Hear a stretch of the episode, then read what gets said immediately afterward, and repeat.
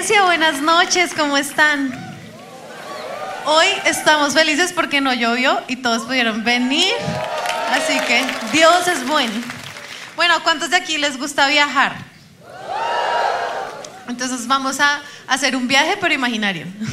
Entonces no se emocionen. Es un viaje en el tiempo, o más bien un viaje desde antes del tiempo.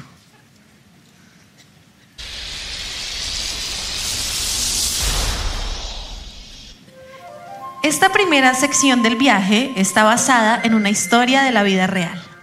Los hechos históricos están rodeados de diálogos ficticios y recreados con situaciones no documentadas.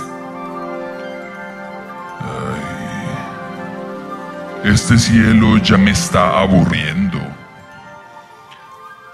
Se me acabó el amor, se fue así nomás sin avisármelo.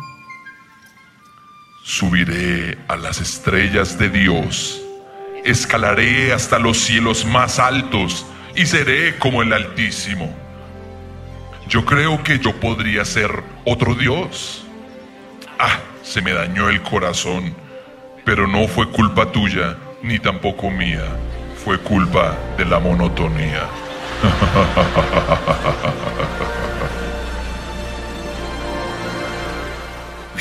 qué, cosa tan terrible, hombre. Bueno, buenas noches. Ah, ya, ya los habíamos saludado. Ah, hoy vamos a hablar de que antes del tiempo, antes que existiera el tiempo, Satanás se desarraigó del cielo. Es parte de lo que es nuestro tema hoy. ¿Cómo fue posible que para Satanás el cielo no fuera suficiente? O sea, uno cómo se aburre del cielo.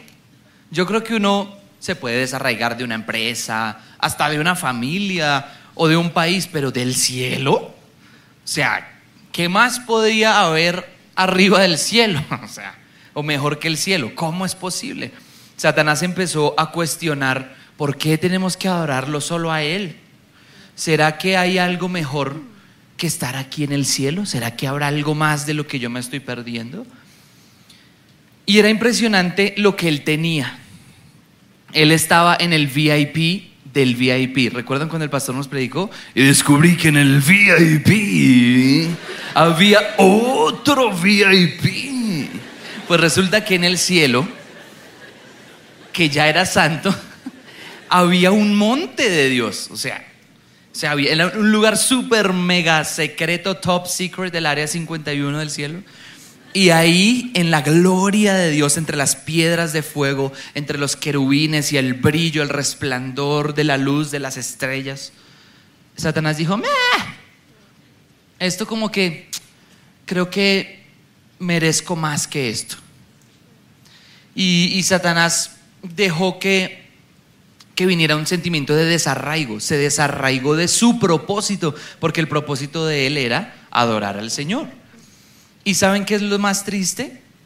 Que él empezó a sembrar esas dudas en otros ángeles, en una tercera parte de los ángeles de Dios, al parecer los que él tenía bajo su cargo.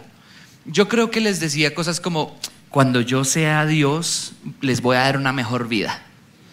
Y cosas así. Y dice la Biblia que los engañó hasta, hasta pues, que fue echado del cielo él y la tercera parte de los ángeles. Tristemente, el desarraigado se convirtió en un desarraigador. Y hoy vamos a hablar del desarraigo, hoy vamos a hablar de, de, de estar arraigados o de estar desarraigados. Digamos que el Salmo 92 dice, florecerán los que están plantados en la casa del Señor, ¿cierto? Como palmeras florecen los justos, plantados en la casa del Señor, siempre estarán vigorosos, siempre estarán verdes y lozanos, y aún en su vejez darán fruto. Y también Salmo 1 dice, bienaventurado el varón que no anduvo en consejo de malos, ni en camino de pecadores, ni en silla de escarnecedores está sentado, sino que en la ley de Jehová medita de día y de noche y todo lo que hace prosperará. Será como árbol plantado que da su fruto a su tiempo. Entonces, a base de eso, vamos a hablar y ya hemos visto que Satanás fue un ser desarraigado, pero vamos a ver otros ejemplos en la Biblia acerca de esto. Vamos a contarles algunos ejemplos y la idea es que ustedes se puedan identificar con alguno de ellos y digan, uy, yo soy más de este equipo o más de este otro. ¿Listo?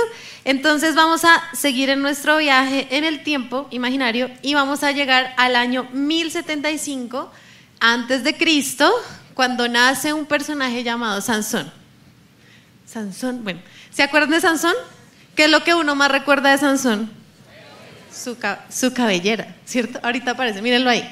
Ahí está Sansón con su cabellera. Igualito a mí, ¿no?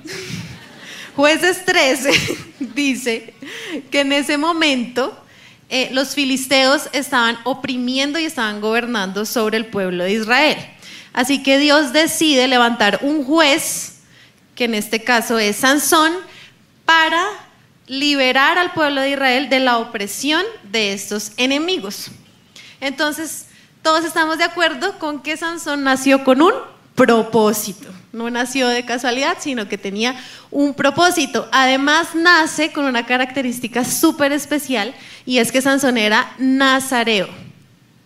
Número 6 Ahí en número 6 ustedes van a encontrar todas las características de un nazareo, lo que tenía que hacer, lo que no podía hacer, que no podía cortarse el pelo, que no podía eh, tomar vino, bueno, todas las condiciones de un nazareo. Y resulta que los nazareos podían ser nazareos, estoy diciendo mucho nazareo, nazareos, pero podían ser nazareos por un periodo específico de la vida. Pero en el caso de Sansón no era así, no era solo por un periodo. Él iba a ser consagrado al Señor porque aclaremos que Nazareo significa que ser consagrado al Señor. Sansón iba a hacer eso desde el día de su nacimiento hasta el día de su muerte. O sea, ¿cuál era el reto de Sansón? Permanecer firme para cumplir ese llamado de ser nazareo hasta el día de su muerte. Pero él como que nunca lo captó, como que nunca lo entendió, como que nunca se arraigó en ese propósito, nunca identificó de qué se trataba para que Dios lo había enviado a esta tierra, a tal punto que va y busca una filistea, imagínense, eran los enemigos los que estaban oprimiendo al pueblo, va y se busca una filistea, Dalila, que es la tóxica del grupo, la, la nada que ver, ¿cierto? Y esta tóxica dice la Biblia que insiste, insiste e insiste en que Sansón le cuente cuál es el secreto de su fuerza. Y Sansón equivocadamente que responde, ay, mi pelo, pero no era el pelo. Resulta que la Biblia en jueces 13 al 15 dice en repetidas ocasiones que el Espíritu del Señor venía con poder sobre Sansón y eso era el punto, esa era, esa era la clave, pero a él eso se le olvidó. Y resulta que cuando una persona, iglesia, olvida su propósito o cree equivocadamente que no tiene ninguno, porque seamos sinceros, ¿quién de aquí ha pensado alguna vez, no, yo no tengo ningún propósito en esta vida? Levanten la mano. Yo lo he pensado, la mayoría del público lo ha hecho. Y cuando una persona piensa eso o no está de acuerdo con el propósito de Dios y dice, ay, no, eso como que está muy aburrido, yo como que... Mm", es muy fácil de desarraigar. Su fe es muy fácil de que flaquee. ¿Listo? Y al final, lo más triste está en jueces 16:20, que dice que Sansón no se había dado cuenta de que el Señor lo había abandonado. O sea, un desarraigado total. Podríamos decir que tanto a Satanás como a Sansón se les acabó el amor. Y así se llama nuestra prédica. Se me acabó el amor. Porque se nos puede acabar el amor por nuestro propósito, por aquello que hemos amado durante tanto tiempo, pero eso no pasa así porque sí, ya vamos a ver cómo pasa. Y, el propósito de esta prédica es llevarnos a pensar qué nos puede pasar a nosotros y cómo hacer para mantenernos arraigados y no desarraigados. Pues, siguiente año, el año 605 antes de Cristo. Daniel es llevado a Babilonia. Miren, ahí está apareciendo nuestro Daniel. Daniel es llevado a Babilonia. Pues imagínense que en Daniel 1, versículos 3 en adelante dice que el rey ordenó a Aspenaz, jefe del Estado Mayor, que trajera al palacio algunos de los jóvenes de la familia real de Judá y de otras familias nobles que habían sido llevados a Babilonia como cautivos. Selecciona solo a jóvenes sanos, fuertes y bien parecidos, le dijo. Asegúrate de que sean instruidos en todas las ramas del saber, y resalto la palabra instruidos, que estén dotados de conocimiento y de buen juicio, que sean aptos para servir en el Palacio Real. Enseña a estos jóvenes el idioma y la literatura de Babilonia. Pues resulta que a Daniel y sus amigos los, los querían desarraigar del todo, ya los habían desarraigado de su tierra, pero los querían desarraigar de su idioma, de su, de su ropa, de su oficio, de su llamado, de su eh, de su identidad, incluso de sus nombres. ¿Sabían ustedes, o cómo es que se llaman los amigos de Daniel? Sadrach, Mesach Abednego, ¿cierto? Pues no, resulta que si no se llamaban, se llamaban Ananías, Misael y Azarías. Pero cuando llegaron a Babilonia les dijeron, no, usted ya no se llama así, ahora se llaman Sadrach, Mesach y Abednego. ¿Se imagínense que usted le cambien el nombre? De hecho, Daniel no lo llamaban Daniel, lo llamaban Belsasar que era el nombre de un dios por allá, imagínense eso. Entonces los querían desarraigar hasta del nombre, de sus costumbres, de su religión, porque finalmente el propósito era desarraigarlos de su Dios. Y eso es importante en esta historia. Pero algo sucedió con Daniel y es que él oraba cuántas veces al día? Tres. Y ahí nosotros decimos, wow, Daniel era el más juicioso. Porque si usted pone en el R07 que usted ora tres veces al día, wow, su líder le va a decir como, uy, usted es muy juicioso. Pues no era solo como desde ese punto de vista romántico que a veces decimos, Daniel oraba tres veces al día y, abría las ventanas y extendía sus manos hacia Jerusalén. Lo que pasa es que que orara tres veces al día nos muestra lo difícil que podía llegar a ser para él vivir en Babilonia sin desarraigarse de su llamado o de su esencia como judío, porque imagínense, él como judío en una tierra extraña, a veces viendo templos de otros dioses extraños, lo, iban a obligar a postrarse entre otros dioses, a comer eh, prosciutto, ah no, ¿cómo es que es?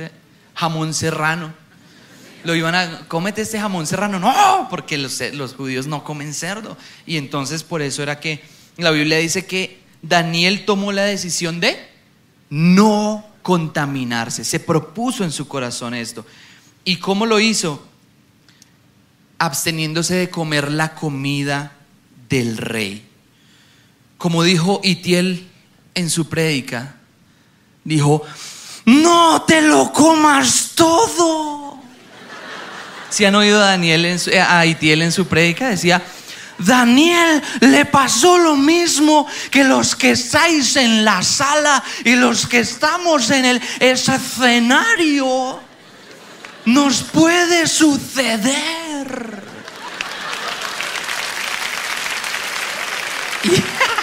Y, él tiene una prédica de esto buenísima, que si, pueden escúchenla, muy chévere, y habla acerca de eso, que una manera de evitar em, contaminarnos es no comiéndolo todo.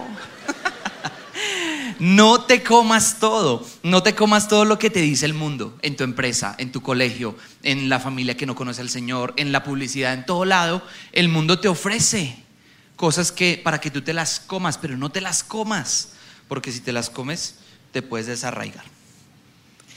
Exacto. Entonces vamos a ir ahora al año 2021, saltamos un montón de años, pero vamos a ir al año 2021. Estos personajes de los que les vamos a hablar no son tan maravillosos como Daniel, somos nosotros dos, ¿sí? Les vamos, les vamos acá. Ay, gracias. Pero es que el título es Año 2021 después de Cristo. Paola y Juan viven el peor año de nuestra vida. O sea, no, al lado de Daniel, pues terrible, ¿no? Pero les queremos contar este episodio del año 2021. ¿Por qué? Porque sencillamente queremos identificarnos con muchos de ustedes que pueden estar pasando situaciones muy difíciles, situaciones en las que su arraigo está siendo atacado, en donde uno quiere tirar la toalla. Y les queremos decir que eso fue lo que nos pasó. Hubo un momento en donde yo dije, no más, yo no nací para esto, esto está como muy duro, mejor apague y vámonos. Y ese fue el ataque de Satanás a nuestras vidas. Resulta que todo empieza un viernes que íbamos a comer pizza con mi familia, Y mi hermana me dice, no, es que pasó algo medio regular. Y yo, ¿qué pasó? Dice, es que acaban de atracar a mi papá y le pusieron una pistola en la cabeza y se puso complicada la cosa. Y yo, ¿cómo así? Llegamos a la casa, mi pobre padre todo traumatizado. Si a alguien le ha pasado, pues entiende lo, grave que, es que eso suceda. Eh, después pues fuimos a Punta Cana, algunos de ustedes escucharon la predica de Juan David, él muy chistoso, imitó, contó, saltó, bailó, todo, todos ustedes se rieron, jajaja, pero para mí eso fue un trauma horrible, o sea, las oportunidades que he tenido de viajar otra vez fuera del país, me siento como una narcotraficante, como que algo me van a devolver, ¿qué está pasando? O sea, me siento traumatizada, la gente me traumatiza, todo. Eso, eso fue feo porque sentirse uno echado de un lugar y menospreciado, pues trae un trauma, o bueno, a mí por lo menos. Después de eso, un domingo, mi mamá está aquí en, la iglesia y le da un infarto al miocardio eh, que pudo ser fatal. Y al mismo tiempo estaba yo en la clínica de la mujer eh, porque estábamos atravesando la pérdida de nuestro primer bebé. Entonces, ese mismo día, el domingo negro que llamamos nosotros, nunca lo quisiera repetir en mi vida. O sea, el espíritu de muerte que vino sobre la familia fue muy grande. Imagínense la pérdida de un bebé y un infarto sobre mi mamá. Y después tengo un accidente. Imagínense que en mi casa hubo un escape de, escape de gas y me da por prender el horno y sale una llamarada de ese tamaño que me cubre. O sea, yo sentí que fue, hubo uno más entre las. o sea, en serio, yo estaba quemada, quemada. O sea, de verdad que se me quemó la ceja, las pestañas, la cara. Yo le decía, Juan dime que estoy bien, porque yo pensé, no, me quemé la cara. Y así termina el año. Eh, entonces yo no, pues ya, hasta aquí llegué. Y fue un momento muy difícil, en donde tuvimos que decidir si permanecer arraigados o no. Iglesia, muchas veces hemos venido aquí a dirigir alabanza y les hemos dicho, iglesia, levanta tus manos, adora al Señor salta. Pero nosotros desconocemos lo que ustedes están viviendo. Y pueden ser momentos así, como los que nosotros estábamos viviendo. Así que llegó el tiempo de decirnos a nosotros mismos, iglesia, levanta las manos y adora en medio de la prueba. ¿Cómo logramos mantener las raíces en un momento tan difícil donde habíamos pensado en irnos y dejarlo todo atrás? A través de la adoración. Imagínense que cuando mi mamá tiene ese infarto, la única canción que venía a nuestra cabeza era voy a ver la victoria, voy a ver la victoria. En medio de la pérdida del bebé, voy a ver la victoria, voy a ver la victoria. En medio del atraco de mi papá, gracias Dios, porque no sé dónde estaría si no fuera por ti. Muy probablemente la historia hubiera, podido terminar muy mal. Y nuestra adoración, ¿saben qué hizo? Cogió nuestras raíces y las fue llevando más profundo más profundo, más profundo. Iglesia, ¿estás pasando un momento así? Y créanme que en este último momento, en este último tiempo, he escuchado tantas historias de muchos de ustedes de cosas tan difíciles que lo único que podemos recomendarles es adora al Señor en medio de la prueba, porque eso va a hacer que tus raíces no, se, no sean fácilmente desarraigadas y vas a poder permanecer permanece, esto no va a ser para siempre, no tires la toalla. Pronto, pronto vas a ver la victoria, vas a ver la victoria en lo que sea que estés viviendo. Así es. Es que ese año nosotros pensamos de qué serviría irnos de Dios o de la iglesia. O sea, de qué, en qué haría mejor las cosas. Es como estar enfermo y decidir abandonar el hospital. No tiene ningún sentido. Entonces, si tú estás atravesando una prueba, como decía mi esposa, o tú te desarraigas o te arraigas más. Y lo que Dios quiere precisamente es que nos arraiguemos más. O sea, si nos preguntan si queremos volver al año 2021, ¿a son de qué? ¿A son de qué? ¿A quién más voy a ver yo allá? Yo le dije que no echara ese chiste. Pero no me aguanté. Pero bueno, salió bien, salió bien.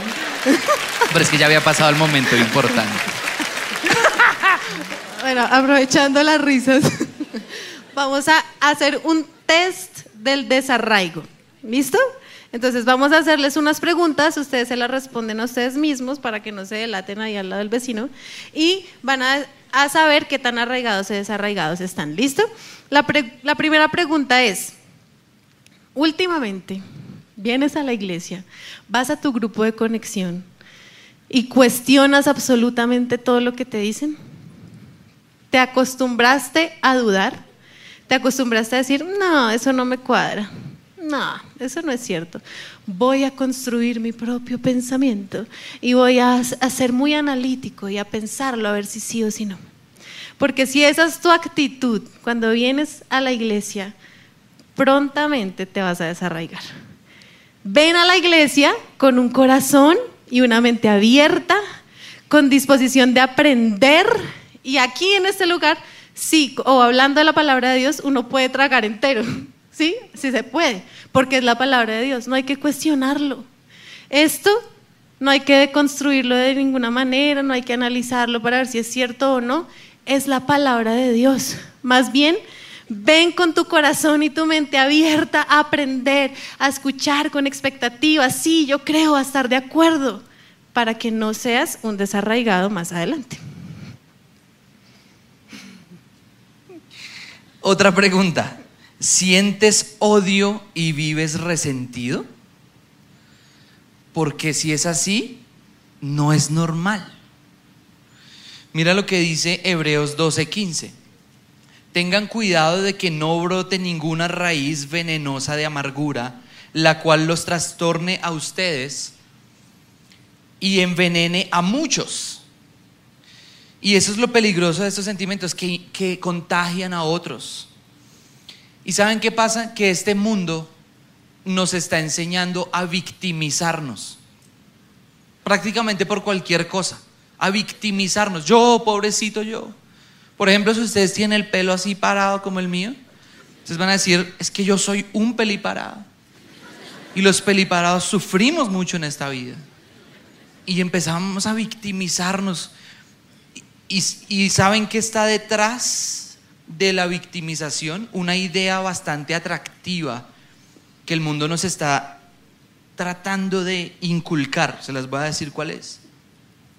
¿Sabías que eres un rey y no te están venerando suficiente? Eso es lo que está detrás. Eso es lo que pensó Satanás, lo que le pasó a Satanás. ¿Sabías que eres un Dios y no te están adorando como tú mereces? O a Sansón, ¿sabías que eres un semidios mega fuerte y no tienes que estar en ese propósito tan chiquito? A, Daniel también lo querían venerar como a un dios, lo llamaron Belsasar por lo destacado que era, pero él sí se mantuvo. Entonces, ah, no es normal que que te, sientas así, que sientas odio y que sientas resentimiento. Esa es, la mentira del enemigo. ¿Sabías que mereces mucho más que esto? Y el enemigo va a orquestar situaciones para sacarte del partido, para sacarte del juego, para desarraigarte. Siguiente pregunta.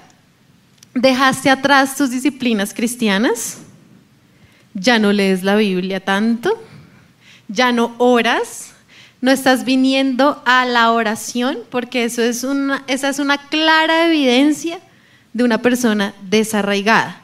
Miren, uno no puede ser cristiano sin, orar y sin leer la Biblia. No se puede. Es que no es compatible. O sea, no, ¿cómo, un cristiano no lee la Biblia? Eso no, eso no va con nosotros, ¿listo? Nosotros tenemos que orar y leer la Biblia. Ahorita hay una corriente que dice, no, pero ay, se puede ser espiritual de otras maneras, pero no es cierto. ¿Cómo uno es espiritual sin leer la palabra de Dios? ¿Cómo uno es espiritual sin saber lo que quiere el Espíritu? Que está escrito acá. Así que, amigos jóvenes, TikTok no hace que tus raíces se profundicen más en Dios. No. Y usted dirá, no, pero uno ahí ve prédicas y uno ahí le salen canciones cristianas. No. O sea, lee la Biblia lee la Biblia. Esto va a hacer que tus raíces se profundicen. Ay, es que no entiendo. Lee la Biblia. Ay, es que me da pereza. Lee la Biblia. La Biblia es lo único que te va a hacer permanecer en Dios. La oración es lo único que te hace permanecer en Dios. La alabanza y la adoración es lo único que te hace permanecer en Dios. Otra pregunta, ¿sientes que tus ideas son mejores que las de la iglesia? Porque si esto ronda tu mente, tampoco es normal. También puede ser un síntoma de desarraigo. No porque la iglesia sea infalible, no, claro que no. La iglesia se escribe con H, como nos enseñó el pastor Cash Luna. De humanos, sí, es verdad. Pero si nos pasa, como dice 2 de Timoteo 2, 16 al 17, y es esto, evita las conversaciones inútiles y necias que solo llevan a una conducta cada vez más mundana. Este tipo de conversaciones se extienden como el cáncer. Si nos pasa eso, entonces estamos un poco desarraigados. Y nos vamos a terminar desarraigando del todo. Es que cuando la Biblia usa aquí la palabra cáncer, pues es una, una metáfora muy interesante, porque ustedes saben cómo funciona el cáncer. El cáncer son células que se reproducen aceleradas, desordenada y alocadamente. ¿Saben por qué? Porque el cuerpo tiene un centro de operaciones que es el cerebro, un centro de mando, ¿no? Pues el cerebro es el que manda, ¿cierto? Pero a su vez, el cuerpo que está hecho de células, eh, las células tienen a su vez como un cerebrito. Las células pueden decidir ciertas cosas, decidir absorber una proteína o un azúcar o quién sabe qué. Pueden decidir reproducirse, pueden decidir morirse y todo lo hacen en obediencia a lo que el cerebro va diciendo. Pero el hecho es que las, las, las células tienen un cerebrito o tienen una capacidad de decidir, limitada, pero la tienen. ¿Y qué pasa? Que cuando un grupo de células dice, a mí me parece que aquí debería haber una oreja, y se empiezan a multiplicar y a crear esa oreja, crean un tumor, un tumor cancerígeno, un tumor que le hace daño al cuerpo han encontrado tumores llenos de dientes, de cabellos, de tejidos de toda clase de huesos.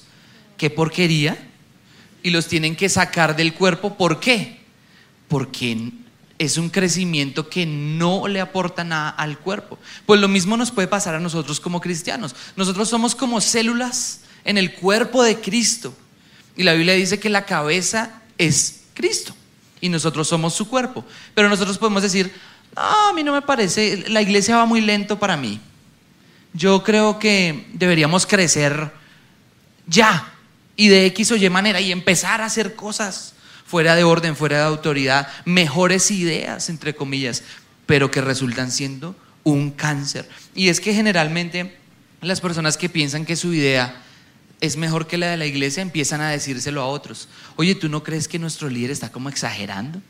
Como que eso no es tan así. Oye, ¿tú no crees que el pastor, ay, esa predica que dio como, como que eso no es correcto porque es que la Biblia dice y se cree en casa herejías y todo? Y eso, y eso pues crea un cáncer en el cuerpo. Eh, Mateo 13, 20, 21 dice, las semillas sobre la tierra rocosa representan a los que oyen el mensaje eh, y de inmediato lo reciben con alegría, pero como no tienen raíces profundas, no duran mucho en cuanto tienen problemas o son perseguidos por creer la palabra de Dios, caen. Y ese es el propósito de Satanás y de nuestro enemigo en este momento, que nuestras raíces sean livianas. ¿No han visto que hay cristianos que parecen súper comprometidos, pero que si fueran una plantica y uno los levantara así, no habría ninguna, ninguna raíz? Eso es lo que tenemos que evitar a toda costa. No es normal que ya no quieras venir. No es normal que hayas perdido la pasión. No es normal que la alabanza y la adoración ya no te hagan vibrar. No es normal que digas, se me acabó el amor. ¿Sabes por qué no es normal? Porque Primera de Corintios 13, 8 dice que el amor nunca deja de ser. Así que si tú eres un cristiano arraigado, no se te va a acabar el amor, vas a poder permanecer. Iglesia, eres muy afortunada de tener lo que tienes. O sea, tenemos una iglesia a la cual venir, tenemos una Biblia que leer, tenemos un Espíritu Santo que se manifiesta. No es normal que se nos acabe el amor y que nos desarraiguemos. Siguiente fecha, año 2032 después de Cristo. Y la pregunta es esta, ¿qué tan arraigado estarás tú? Porque les estamos hablando de 10 años adelante. ¿Y saben qué le pasó a Daniel? Gracias a que Daniel estaba arraigado y tenía una relación con Dios, él pudo dejar de ver su pasado y pudo ver el futuro. Y Dios le mostró, tanto que le mostró hasta el final de los tiempos, pero él pudo ver mucho hacia adelante. Yo solo les pido que vean 10 años adelante, no mil. Pues veamos hoy 10 años adelante. Y la pregunta es esta, ¿estás suficientemente arraigado para que dentro de 10 años sigas acá? ¿Para que tu fe siga viva? Porque miren lo que dice Amos 8, 11 al 13. Ciertamente se acerca la hora, dice el Señor soberano, cuando enviaré hambre a la tierra. No será hambre de pan ni sed de agua, sino hambre de oír las palabras del Señor. La gente deambulará de mar a mar y vagará de frontera a frontera en busca de la palabra del Señor, pero no la encontrarán. ¿Qué tal si el Espíritu Santo nos quiere preparar para una década bastante desafiante? Yo creo que como iglesia podemos enfrentar una década desafiante. Yo creo que como iglesia ya estamos experimentando tiempos retantes. Tiempos donde no es suficiente una raíz medio profunda o una, una raicita superficial. No, porque ¿qué pasa si viene una sequía? ¿Tenemos la suficiente profundidad para soportar esa sequía? ¿Serás capaz de permanecer? Es que ya que hablamos de árboles, imagínense que hay árboles en el mundo hoy que datan de cuatro mil años de vida, tres mil años de vida. ¿Y cómo han logrado permanecer estos árboles que tienen 30 metros de diámetro y son gigantescos? gracias a sus raíces que son muy profundas, porque cuando las cuando vienen sequías, la sequía es superficial, pero el agua de lo profundo nunca se va. El agua siempre está allí. Entonces, cuando enfrentemos esta sequía de la que nos habla la Biblia, solo los que estemos muy arraigados vamos a permanecer. Y esto es lo que dice Zacarías 8:23, en aquellos días, diez hombres de naciones e idiomas diferentes agarrarán por la manga a un judío y le dirán, por favor, permítenos acompañarte porque hemos oído que Dios está contigo. Y nuestro llamado para ustedes es, decide hoy cómo va a ser tu visión espiritual a 10 años. No te planilles a corto plazo, no te proyectes para un año, dos años. ¿Qué tal si son 10? ¿Qué tal si estamos hablando del 2032? Pues en el 2032 yo tendré 40 años. Y aquí estaré diciendo, los jóvenes de la iglesia,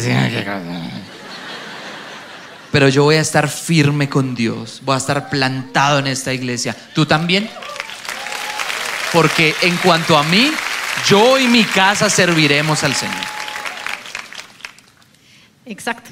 Imagínense que... Imagínense que hace muy poco tuve la oportunidad de hablar con una persona que amo profundamente. Tuve la oportunidad de ser su líder y, esta persona para mí era como el futuro, o sea, ella era como wow. Pero hace poquito me dijo, ¿sabes qué, Pau? Ya ni siquiera soy su líder, pero me escribió y me dijo, ¿sabes qué? Me voy.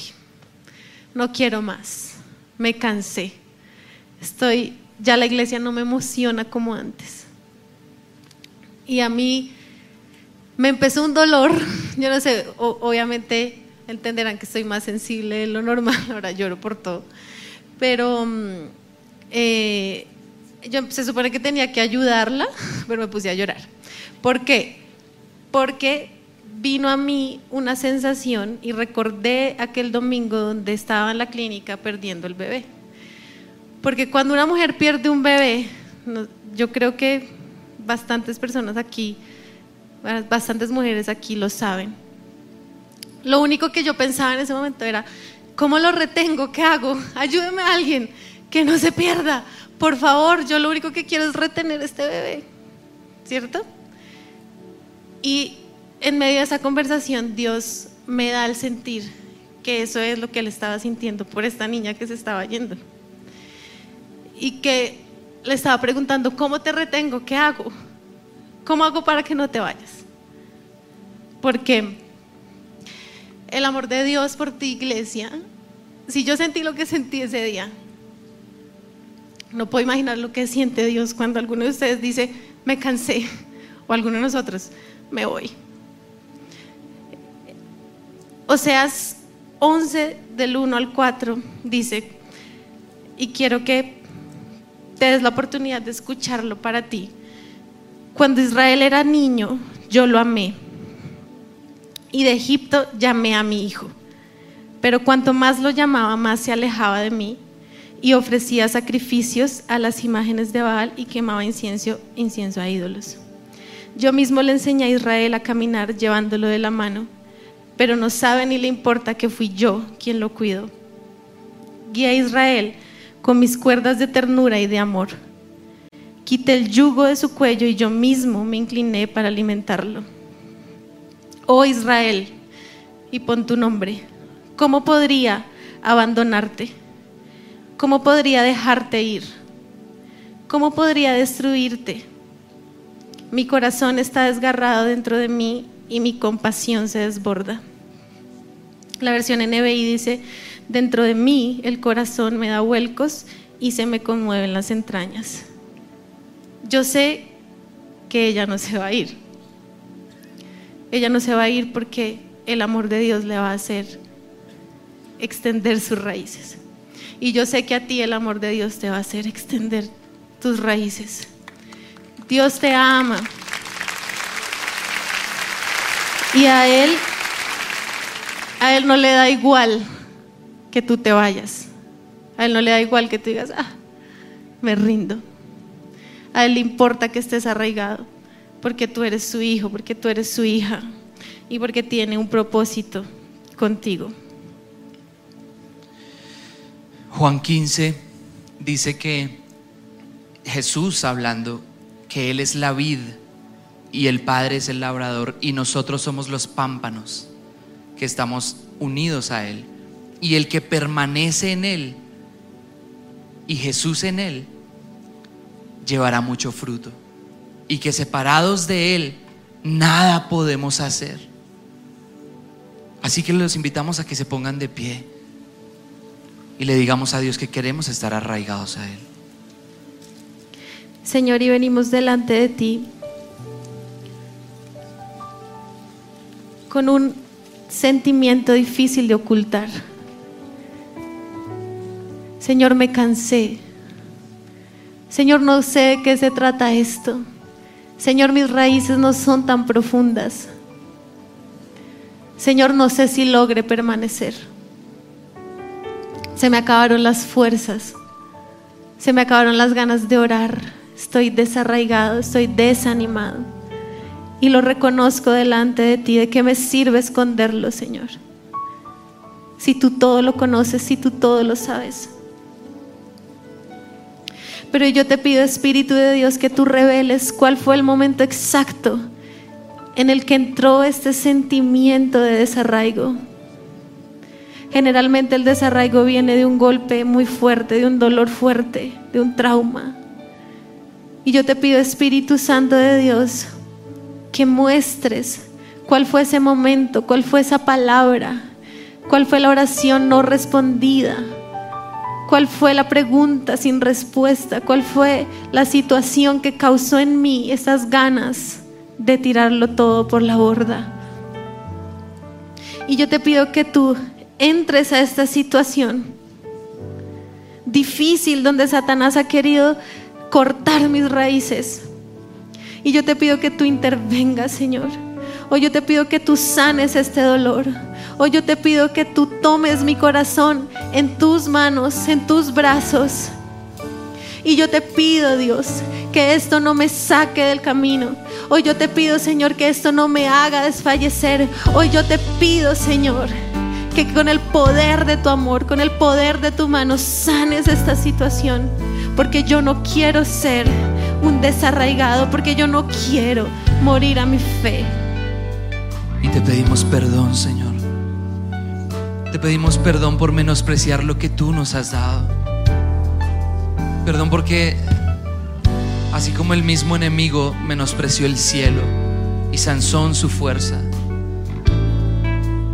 tal vez yo he caído en menospreciar el lugar donde me has puesto, el llamado que me has dado, los talentos que me has dado, todo por un dolor Perdóname porque le he dado el gusto a Satanás de tirarlo todo por la borda, solo por la opinión de alguien, por la acción de alguien o por la humanidad de alguien. Perdóname, Señor, porque tu palabra dice en Malaquías, tus palabras contra mí han sido violentas, dice el Señor, porque has dicho, ¿de qué vale servir al Señor? ¿de qué sirve mantener mis manos lavadas en la inocencia?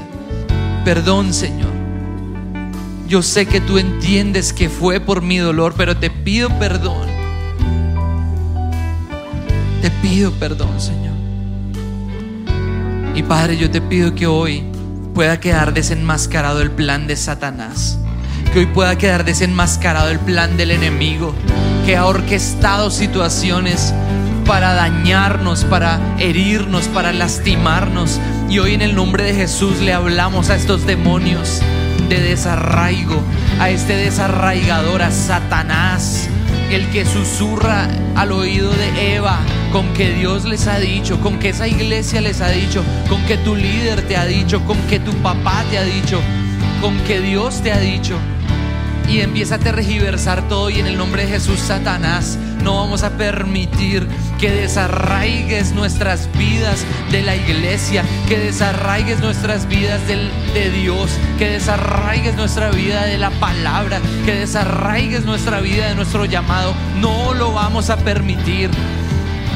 Escogeos pues a quien sirváis, si a los ídolos o a un Dios real. Pero yo y mi casa serviremos a Jehová. Y hoy renovamos nuestro voto de servicio. Hoy renovamos nuestro compromiso contigo. Hoy extendemos nuestras raíces hacia lo profundo. Porque en esta prueba o me desarraigo o me arraigo todavía más. Y en el nombre de Jesús le hablamos a estos demonios que quieren sacar a la gente del partido, que quieren sacarte a ti del llamado de Dios para tu vida. Les hablo a estos demonios y les ordeno que se vayan, que los dejen en el nombre de Jesús, que no se interpongan, que no los desarraiguen. Si nos quieren desarraigados, pues más nos arraigamos. Y Señor, te pedimos que nos llenes con tu Espíritu Santo, que mientras nos arraigamos podamos hallar las aguas de tu espíritu, esas aguas que nos dan vida, esas aguas de vida eterna. El que cree en mí, como dice la escritura, de su interior correrán ríos de agua viva. Y hoy vamos a dejarnos llenar por el Espíritu Santo, así como predicaba Pelufo. No un poquito, no una aspersión simple, no. Vamos a dejarnos llenar mucho llenar hasta que no haya lugar para más, hasta que quedemos empapados, hasta que rebose, hasta que nos embriaguemos. Recibe del Espíritu, iglesia. Recibe. Sé lleno del Espíritu Santo. Recibe. Y mientras recibimos, nuestras raíces se hunden más y más. Oh, gracias Dios. Y bebemos de ese amor eterno. Bebemos de esas aguas, de tu amor profundo e infinito. Sácianos Dios. Eres eternamente amor profundo e